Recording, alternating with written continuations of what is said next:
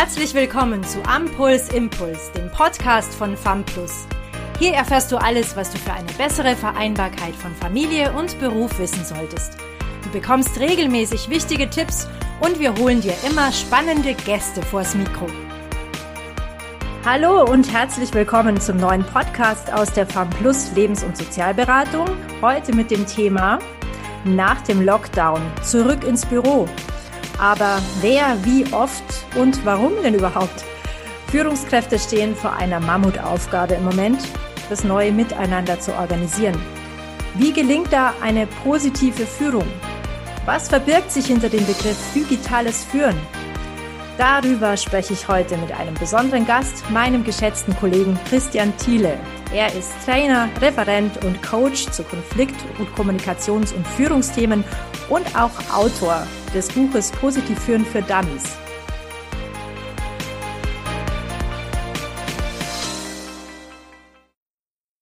Mein Name ist Doris Kaiser. Ich leite den psychosozialen Fachbereich bei FAMPLUS und ich freue mich sehr, heute einen Experten in Sachen positiver Führung mit an Bord zu haben. Christian Thiele, herzlich willkommen. Servus, Doris. Ich freue mich sehr, hier mit dir zu ratschen. Ja, servus. Christian, ein krasses, außergewöhnliches und herausforderndes Jahr liegt hinter uns allen. Ein Kraft- und Balanceakt auch für alle Unternehmen und deren Mitarbeiter und Mitarbeiterinnen. Wir kriegen das immer wieder mit jetzt in unseren Beratungen, ja, so quasi auch die Nachwehen. Du bist ja viel im Austausch mit Führungskräften. Wie schaut's da momentan aus an der Front sozusagen? Wie ist da die aktuelle Stimmung, die Gefühlslage? Ja, Kraftakt, Balanceakt in vielerlei Hinsicht das erlebe ich ganz genau so auch. Da hast du einerseits total recht und auf der anderen Seite, ich bin natürlich auch großer Optimist und ich sehe, dass wir jetzt durch diese ja fast anderthalb Jahre Zwangsdigitalisierung in ganz vielen Organisationen auch riesige Chancen jetzt haben, um die Vereinbarkeit von Beruf, von Familie, von Freizeit auch besser zu gestalten. Mhm. Und dass wir in diesen anderthalb Jahren, wo wir dazu gezwungen wurden, jetzt plötzlich irgendwie ins Homeoffice zu gehen, so ad hoc mäßig, dass wir dadurch jetzt viel, viel mehr gelernt oder viel dazugelernt haben, dass man jetzt auf eine ja, bessere Art miteinander zusammenarbeiten, kommunizieren und auch führen kann. Und von dem her, ja, was kriege ich so mit? Klar, viele sind einfach immer noch ganz schön gefordert von diesen vielen neuen Baustellen. Und ich glaube, wir dürfen auch alle nicht unterschätzen, wie sehr uns allen jetzt viele Dinge auch gefehlt haben so typische Erholungsquellen, mit den Kindern ins Freibad gehen oder ins Kino gehen oder mit den Spätzeln irgendwie in eine Bar gehen, beziehungsweise mhm. auch einfach mit den Kolleginnen und Kollegen einfach mal zusammen zu hocken und zu ratschen und sich informell auszutauschen. Und gleichzeitig sind natürlich auch ganz viele so Stressoren für viele Leute weggefallen, diese ständige Reiserei, dieses ständige Unterwegssein und es ist ganz schwer zu verallgemeinern, wie es den Leuten jetzt generell so geht. Ich glaube, das hängt sehr so von der einzelnen Rolle vom IT-Stand auch im Unternehmen, mhm. vom Geschäftsmodell ab. Ja, das stimmt. Also das ist das, was wir auch wahrnehmen hier bei uns in der Beratung, dass das wirklich so ein bisschen individuell ist. Aber grundsätzlich siehst du da tatsächlich eine, eine positive Tendenz auch, beziehungsweise auch Chancen da drin.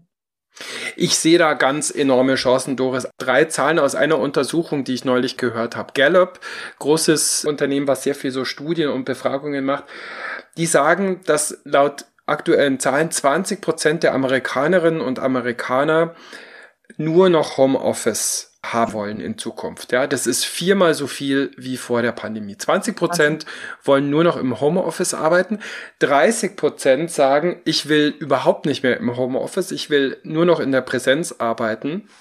Und 50 Prozent sind irgendwo dazwischen und wollen irgendeinen Mix haben. Und ich glaube, also da liegt einerseits sehr viel Arbeit und sehr viel Diskussion und sehr viel Aushandlung vor uns mhm. und gleichzeitig da liegt unglaublich viel Freiheit und bessere Vereinbarkeit von Beruf und sonstigem Leben für uns alle jetzt gerade so auf der Straße. ja, das, also das sehe ich ja auch so.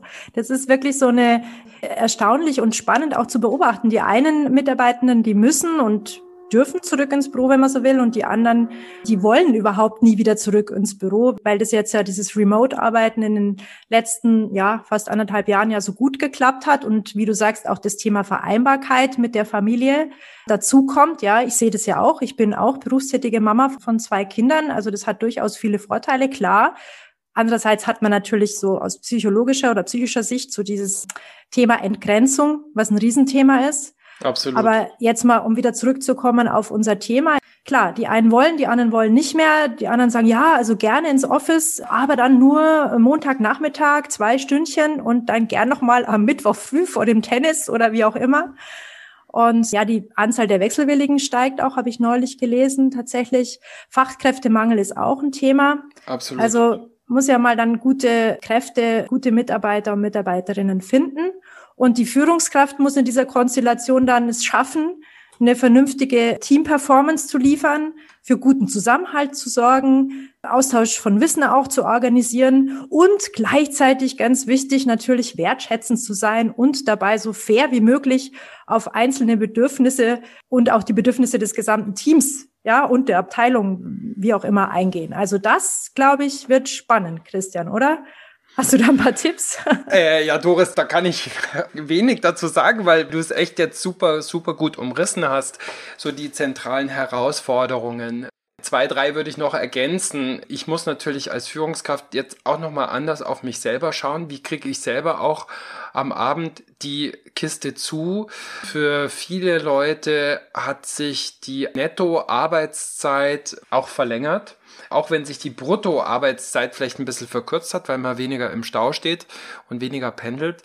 Die Zeiträume, in denen gearbeitet werden, die haben sich natürlich auch total verlängert, weil man abends nochmal irgendwie schnell eine Stunde äh, Mails macht, nachdem die Kinder im Bett sind oder so. Und ich glaube, das ist okay, aber man muss auch wirklich da neue Techniken des Gestaltens, des Abschaltens, des Neinsagens, des sich Abgrenzens dann auch finden. Das heißt, dass sich die Leute nochmal umziehen. Das heißt, dass sie nach dem Arbeitsschluss sozusagen in den Fitnesskeller gehen oder spazieren gehen.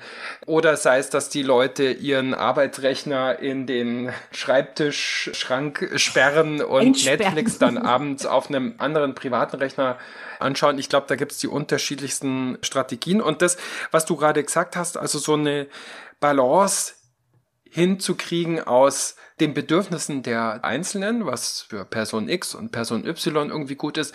Und mhm. auf der anderen Seite, da ich natürlich trotzdem auch schauen muss, dass wir sowas wie Arbeitsfähigkeit herstellen, dass wir Informationsaustausch haben, dass wir wissen, wie es uns so geht, wo wir gerade sind. Das sind jetzt alles Aufgaben, die auf die Führenden zukommen. Und ich glaube, dass zwei Sachen da besonders wichtig sind. Das eine ist zu wissen, dass das, ja, letzten Endes auch Kompromisslösungen sein müssen, die nicht für alle irgendwie zu 100 Prozent machbar sind. Mhm. Ähm, zweitens, dass wir also wir Deutschen neigen ja manchmal dazu, so die Lösung mit Goldrand für alle Ewigkeiten zu finden. Und wir haben ja so viele Ad-Hoc-Lösungen und Provisorien ausprobieren müssen in der letzten Zeit. und ich glaube, das jetzt auch nochmal in dieser neuen Zeit des phygitalen Zusammenarbeitens, des phygitalen, also physisch und digitalen Kommunizierens zu finden. Ja, ich glaube, da müssen wir einfach auch eine Weile ausprobieren und sagen, wir machen das jetzt hier mal in unserem Team so und an Weihnachten schauen wir nochmal, was irgendwie klappt und was wir nochmal irgendwie anders machen müssen. Hm. Also einfach mal flexibel sein, bleiben, ausprobieren, learning by Absolut. doing ja. Beta bleiben sozusagen. Ja da, ja, da ist die deutsche Mentalität ja super dafür. Aber ich glaube, es tut uns ganz gut, wenn wir da so ein bisschen ja einfach mal machen. Vielleicht nicht unbedingt mit dem hundertprozentigen Sicherheitsnetz. Finde ich auch ganz spannend, was du sagst, also die Haltung schon mal mitzubringen, dass man kompromissbereit vielleicht da schon mal einsteigt. Also das absolut, ist absolut. wichtig, dass jedem von vornherein klar ist, Leute, wir können es nicht hundertprozentig jedem recht machen, aber ja. wir versuchen eine Lösung zu finden, die irgendwo unterm Strich trotzdem passt. Mit der alle leben können. Ja. ja. Das halte genau. ich auf jeden Fall für wichtig. Und du hast es gerade angesprochen, diesen Begriff, den ich im Intro auch schon erwähnt hatte, phygital. Ja, hört mhm. man jetzt immer öfter.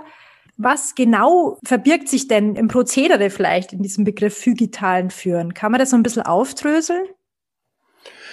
Also erstmal, der Begriff heißt natürlich irgendwie so eine Mischung aus physisch physischer Präsenz und digitalem Miteinander. Man könnte auch sagen Hybrid. Und ich glaube, also wenn wir jetzt bei den Führenden sind, gerade Führungskräfte, die so aus dem Team aufgestiegen sind, die haben ja häufig noch relativ viel Tätigkeiten so an der Backe, die sie als Mitarbeiterin oder als Mitarbeiter im Team vorher auch hatten. Und ich glaube, es ist total wichtig, sich da erstmal, und es ist jetzt noch wichtiger, sich da nochmal frei zu schaufeln und zu sagen, ich versuche, dass ich noch mehr abgebe und dass ich wirklich auch Zeit habe fürs Führen, ja, und mhm. dass ich möglichst viel Operativ. strategisch so unterwegs bin und möglichst wenig so Tagesgeschäft mhm. ähm, mir noch so an die Fersen kleben lasse.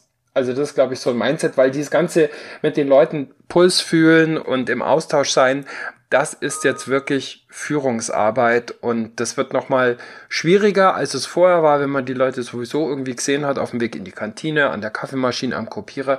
Und das mhm. muss aktiv hergestellt werden und das ist ein Führungsjob.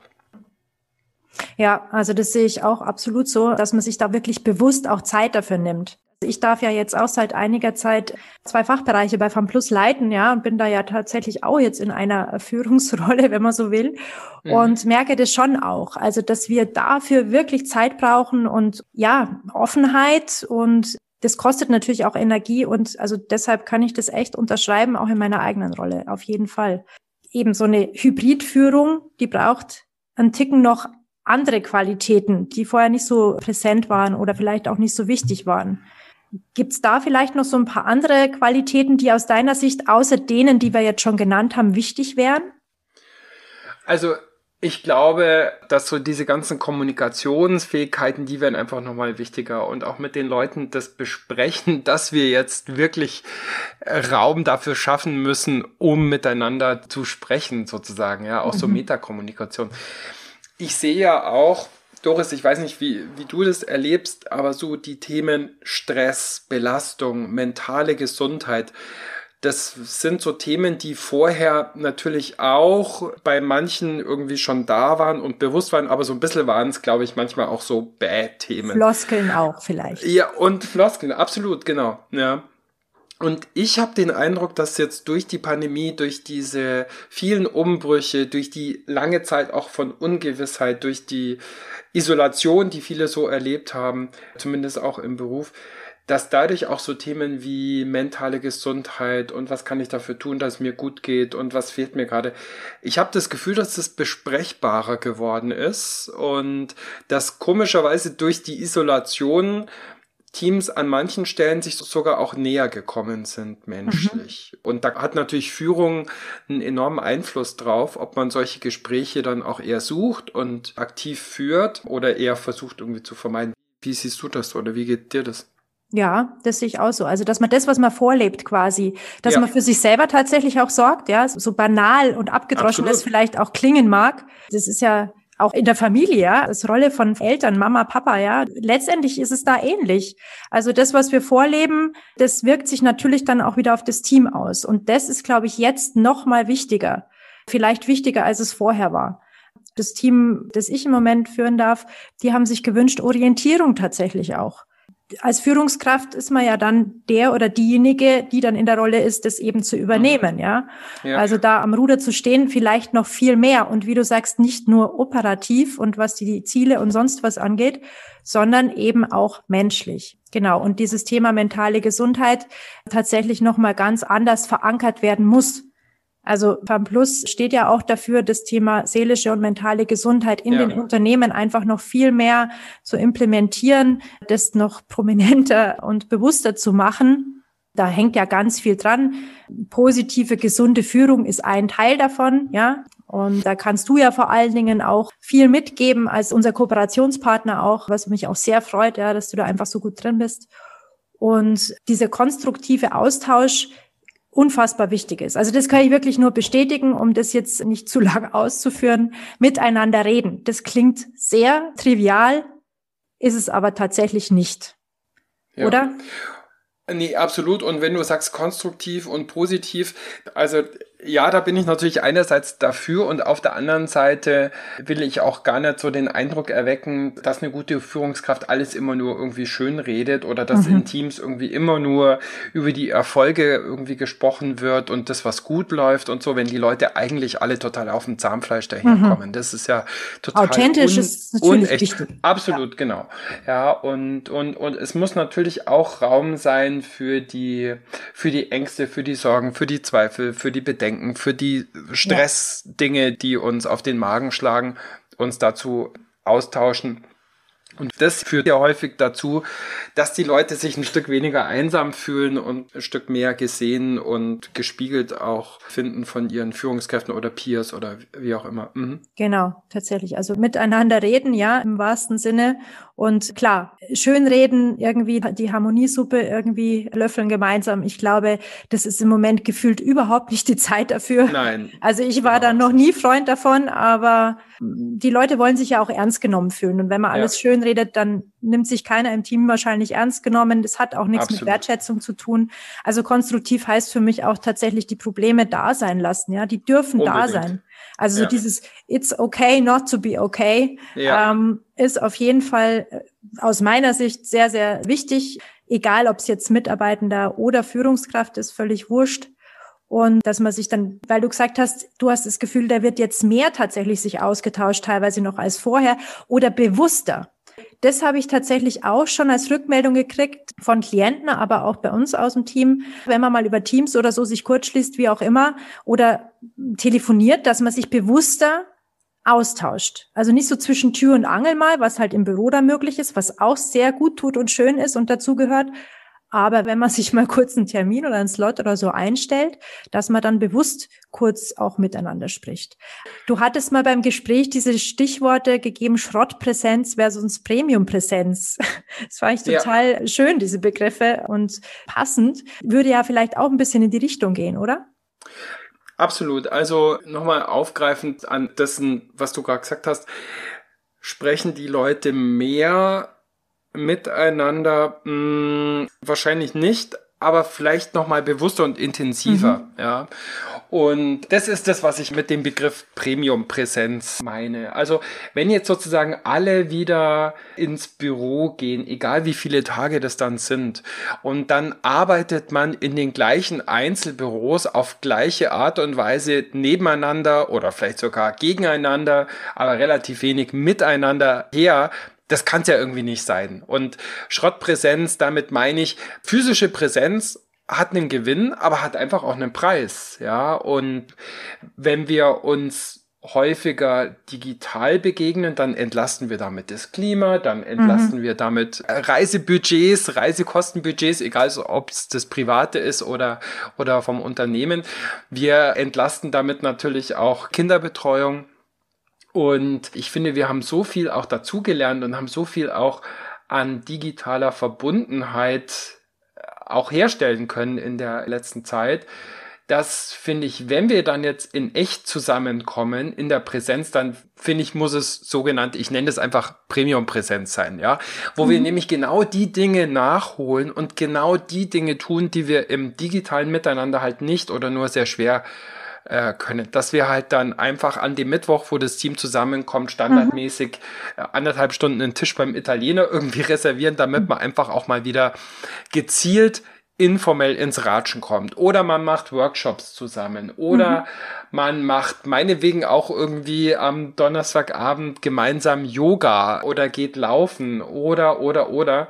Oder macht eben dann da auch Meetings, wo man so zusammenkommt und Ideen spinnt. Also gerade so diese Ideenfindungsmeetings, wo es viel um kollektive Kreativität geht, die lassen sich, glaube ich, nur eingeschränkt digital machen.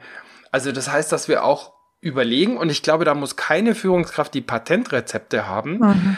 aber da kann die Führungskraft und da kann jedes Teammitglied eigentlich auch mit den anderen in Dialog gehen. Wie wollen wir die Präsenz, die wir noch haben, egal in welchem Umfang, gestalten mhm. und möglichst wertvoll für uns auch nutzen? Das ist sehr schön, dass du das ansprichst. Also dieses Miteinander, dieses konstruktive, gestalterische, welche Präsenz wollen wir denn als ja. Team?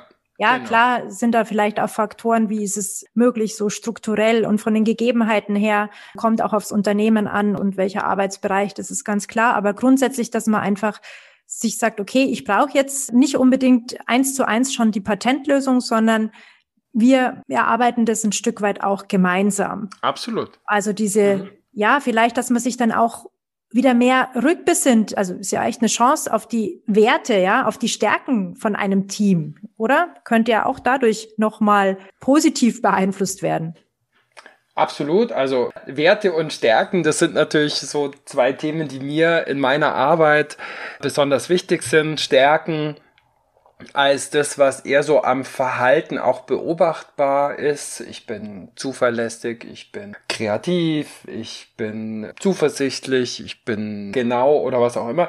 Und Werte, die nochmal so ein, zwei Etagen tiefer liegen, die sich manchmal am Handeln gar nicht unbedingt ablesen lassen. Mir ist Autonomie besonders wichtig oder mir ist Selbstverwirklichung besonders wichtig oder mir ist Sicherheit besonders wichtig. Und ja, je besser Teams sowohl über Stärken als auch über Werte miteinander im Gespräch sind, desto besser funktioniert erfahrungsgemäß die Zusammenarbeit und desto vielleicht weniger Konflikte gibt es oder desto besprechbarer werden auch die Konflikte und Auseinandersetzungen, die man miteinander hat.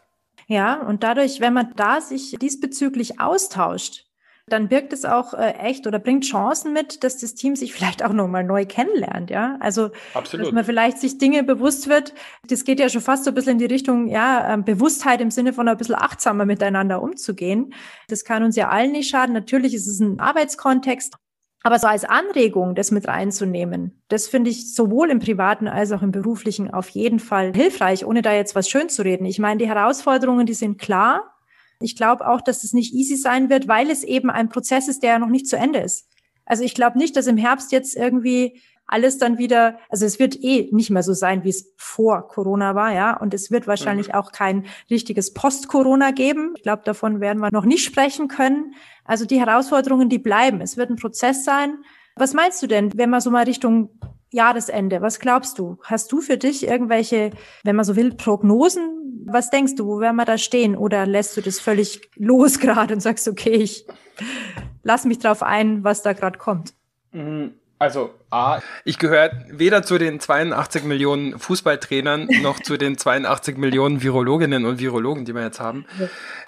Wir Deutschen sind ja gut darin zu planen und Pläne dann auch umzusetzen. Und ich glaube, dass uns diese letzten anderthalb Jahre halt auch gelehrt haben, dass Pläne was Gutes sind, ja, in die Zukunft zu schauen, aber vielleicht ist es sogar besser, in Szenarien zu denken und so zu überlegen, was sind so unterschiedliche Outcomes, jetzt zum Beispiel was die Pandemie angeht, was heißt das für unsere Organisation, für unser Geschäft, welche Möglichkeiten gibt's da? Best Case, Worst Case, Most Likely Case sozusagen, wäre so eine ganz simple Matrix, nach der man mal so überlegen könnte. Mhm. Und dann gibt's einen schönen Begriff, den ich von Friedemann Schulz von Thun mir hier entleihen möchte, und zwar Souveränität zweiter Ordnung. Also Souveränität erster Ordnung würde heißen, dass ich immer versuche, in jeder Situation die Oberhand zu haben und dass mir das Leben und die Dinge sozusagen nie entgleiten, dass ich irgendwie Kontrolle habe. Und ich glaube,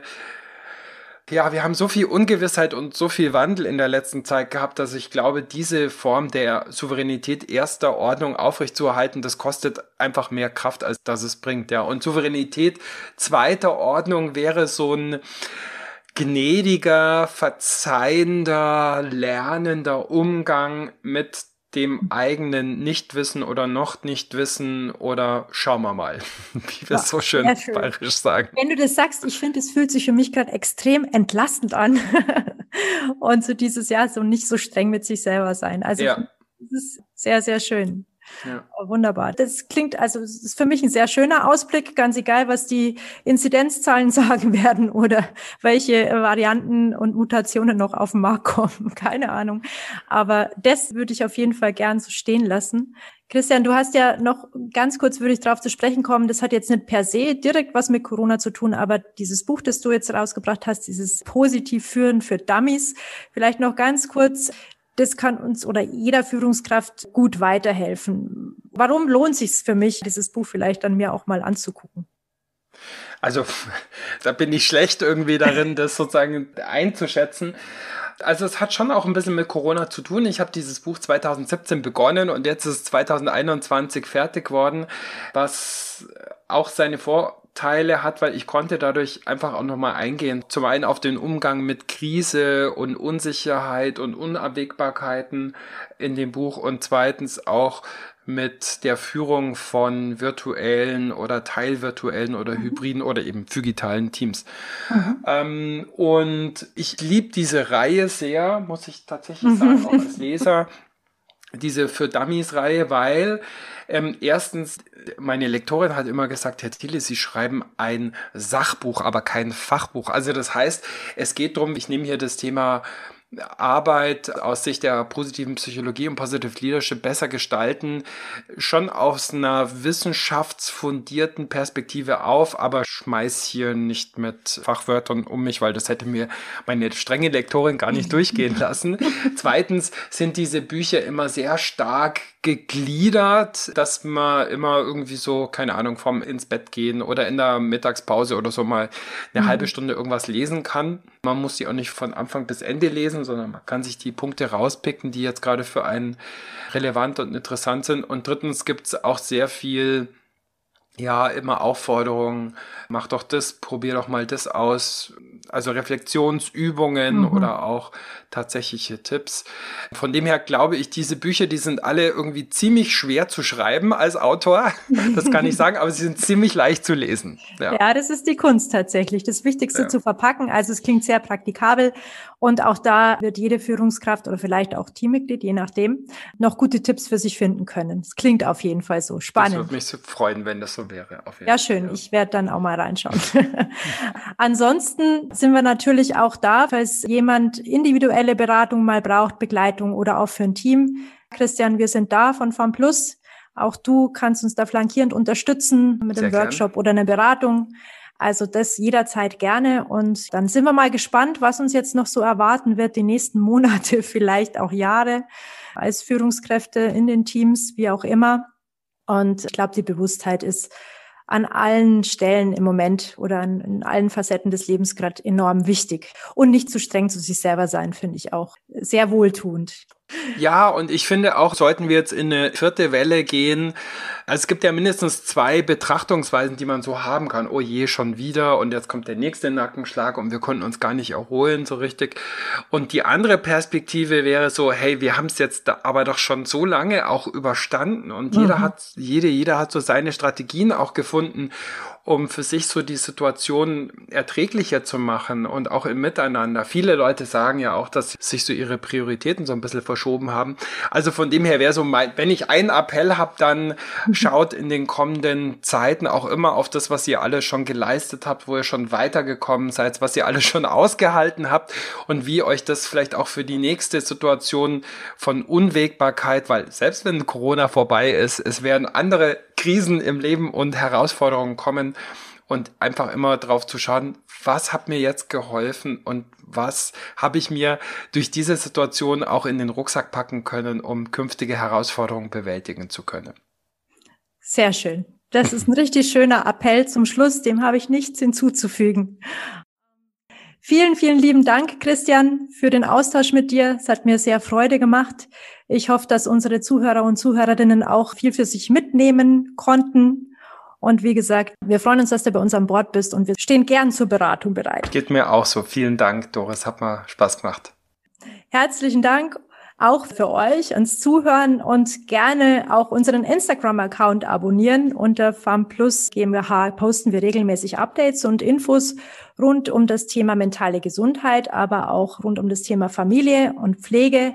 Vielen, vielen Dank fürs Zuhören und bis zum nächsten Mal. Danke, dass du bei diesem Podcast dabei warst. Wenn du weiter am Puls bleiben möchtest, schau auch gerne mal auf unserer Homepage vorbei www.famplus.de. Wir freuen uns, dich in der nächsten Folge wieder begrüßen zu dürfen. Bis dahin wünschen wir dir alles Gute.